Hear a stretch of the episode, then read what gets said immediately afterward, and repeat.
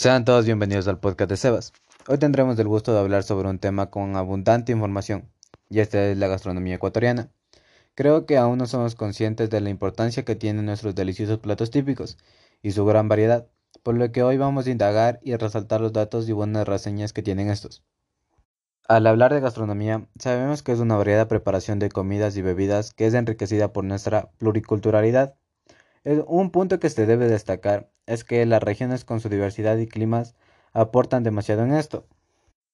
Y desde lo personal creo que es muy importante hacer una mención al particular nombre que se le da a estos platos, que es comida criolla. Desde mi punto de vista, esto le da ese toque a pueblo, lo cual para mí lo hace llamativo.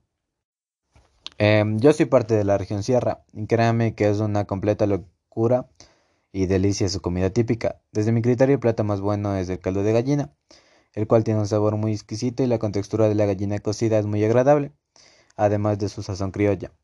Junto a este plato creo que la fritada es otro de mis favoritos. Este plato ya no le hace falta describirlo con varios términos, ya que yo desde mi punto de vista y desde esa experiencia de haberlo degustado lo domino como una golosina. La carne de cerdo frita con sus ingredientes que lo acompañan es una maravilla para poder degustar. Como otros platos típicos de nuestra región sierra, tenemos los yapingachos, el cual también es muy de mi agrado, el cuy asado, el hornado, que hagamos una honorable mención debido a que este plato es uno de los favoritos de los turistas que lo degustan y de los mismos ecuatorianos, obviamente. También no podemos olvidarnos de las deliciosas humitas acompañadas de un buen café negro. Son un gusto que todos quisiéramos darnos a diario. La fanesca y el yeguar locro forman parte de los platos más conocidos junto a los ya antes mencionados de la región sierra.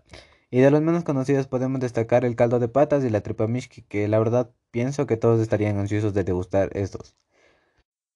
Bueno, ahora entremos a hablar de la región amazónica, en la cual sus platos más conocidos son la chicha, el maito, el pincho de chontacuros, que uno a simple vista no cree que su sabor sea muy bueno.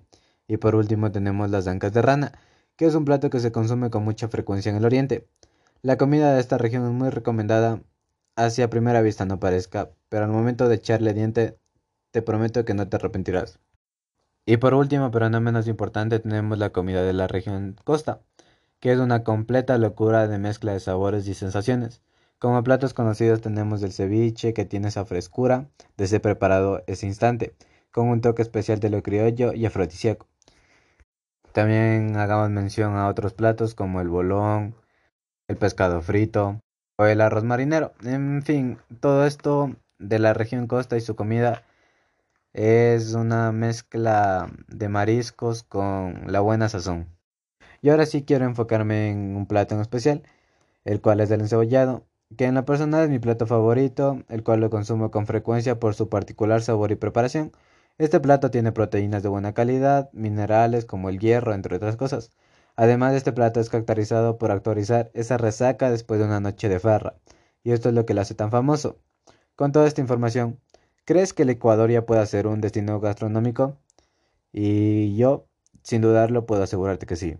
Nos vemos pronto.